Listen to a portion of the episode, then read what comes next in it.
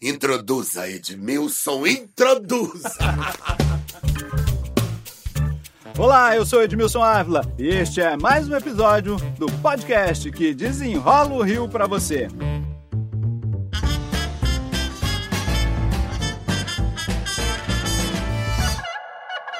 A voz dele é marcante. Uma escola bem vestida, uma escola rica. Foi lindo, foi um show, foi emocionante. A Sapucaí veio, cantou junto. Um espetáculo. Raciocínio rápido. Bom trabalho, logo mais te espero amanhã. Rainha, eu me despeço. Beijo. Humor inconfundível. A 100 metros, vire numa curva deslumbrante.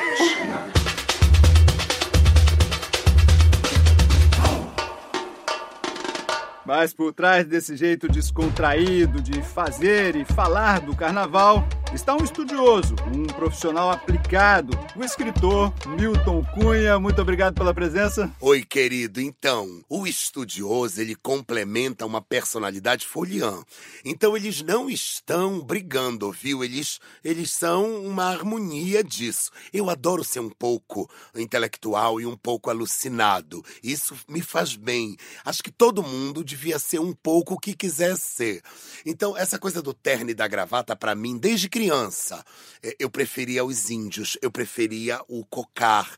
Eu achava que o, o cacique, lindo naquela pena de arara, eu sou da Amazônia, eu sempre queria morar na tribo. Então, eu vi os homens de terno e gravata, eu achava mais fantasia do que o índio. Então, a minha noção de fantasia é o contrário da humanidade. O índio tasquérrimo e o fantasiado é Wall Street. Mas hoje aqui no podcast eu vou explorar o estudioso. Milton, como será o próximo carnaval? Vamos enrolar?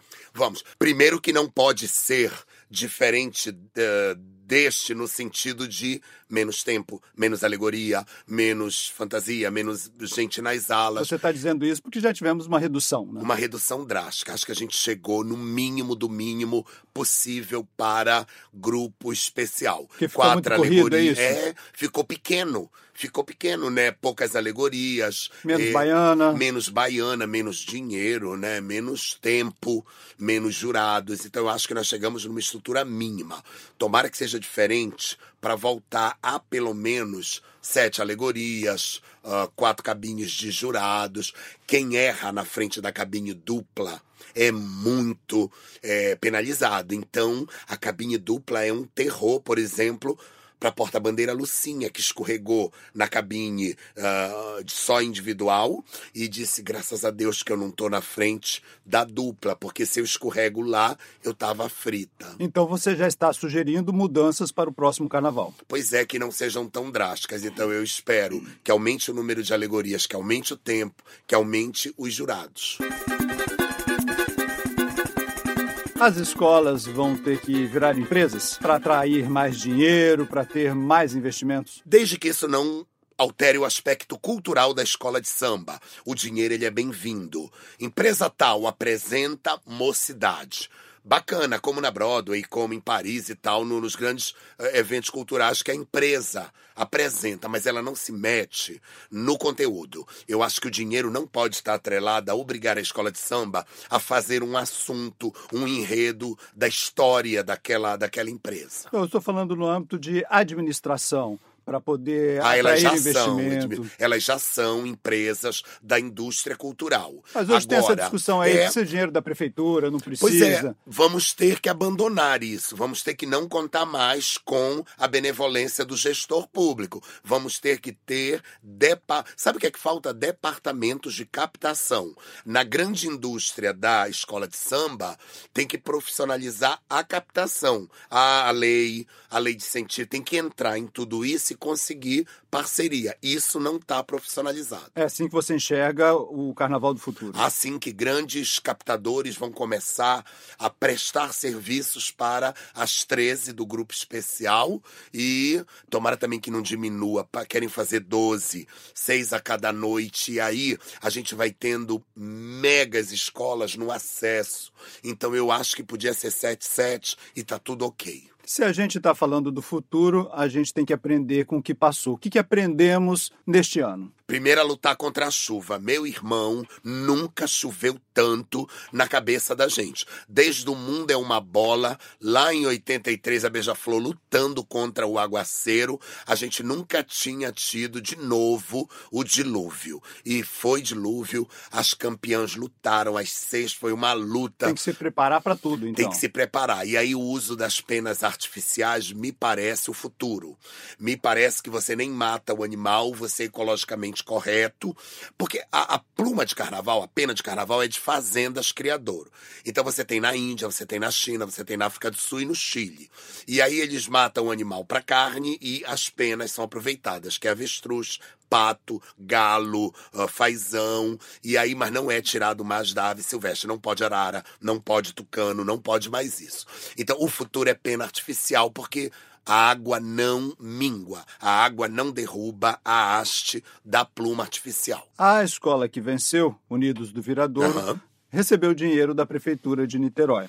Isso fez diferença? Primeiro que a Prefeitura de Niterói enxerga que a divulgação de uma escola de samba daquela comunidade é, pega bem, a força dela é uma vitrine boa para a própria cidade. Então, essa é a lição número um. É assim, uma cidade que enxerga uh, o poder de uma comunidade desfilando como pega bem.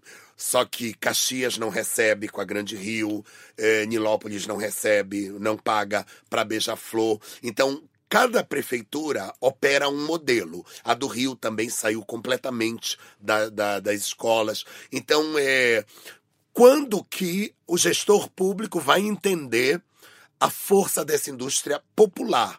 Porque você patrocina o cinema, o balé, a ópera, você patrocina o clássico. E você não enxerga a arte popular como uma grande vitrine. É, é, é o espírito do povo da cidade que está lá.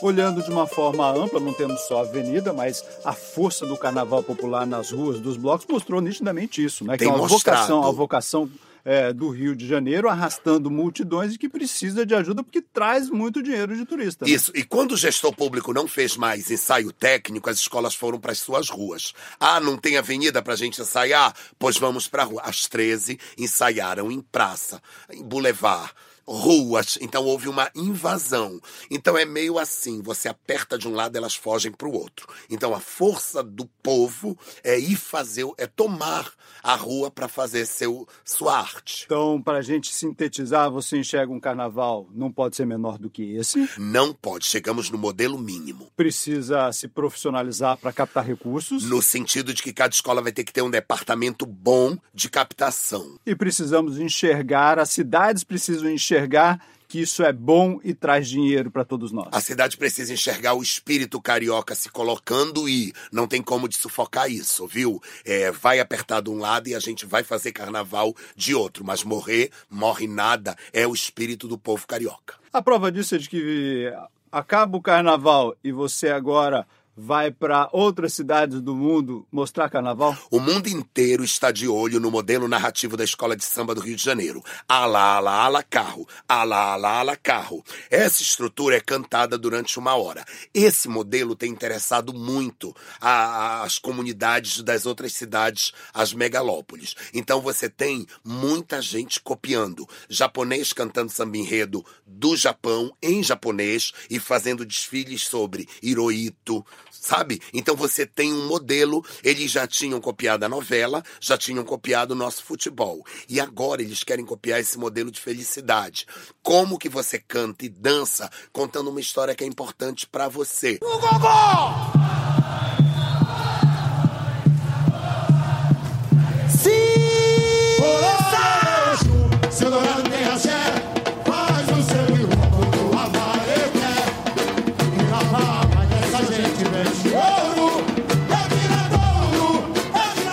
É incrível como eu vejo pipocar no mundo inteiro gente querendo fazer esse modelo carioca. As mulheres do mundo inteiro querem ter o tica-tica-bunda carioca. Então você vê passista japonesa, alemã, Londres que eu faço, que é o Carnaval de Notting Hill. Então é incrível como o pessoal fica hipnotizado pelo modelo de escola de samba do Rio de Janeiro. Quantos países, quantas cidades você vai percorrer agora? Sete. O, uma que vai fazer pela primeira vez agora é Boston, em julho. Então a gente vai estrear o Carnaval de Boston. E é sempre assim. As comunidades latinas que moram nas cidades, elas se organizam. Carnaval de Colômbia, Carnaval de Aruba, Carnaval do Brasil. Lá vem a gente com toda a força. O que é que eles ainda não dominam? A, a percussão, a bateria. Isso eles ainda não têm o nosso tica-tica-bum. Então a gente leva 30 da bateria, dá uma semana de aula para os percussionistas locais e entra lá aquela charanga que eu ainda não posso chamar de bateria. Uma charanga enlouquecida, engraçada. Mas assim, aula de samba já tem direto nessas cidades e a mulherada perde muita caloria sambando. Então é uma aeróbica de alto impacto. Então, aula de samba você já tem em Los Angeles, você já tem em Lausanne, você já tem em Toronto. Então, já tem aulas que duram um ano inteiro e elas vão lá e sambam. Então, o mundo está adotando o nosso carnaval e a gente foi reduzindo aqui. Pois é, é um modelo de alegria que o Joãozinho 30 sempre disse. No terceiro milênio, passou o ano 2000, o Joãozinho morreu dizendo: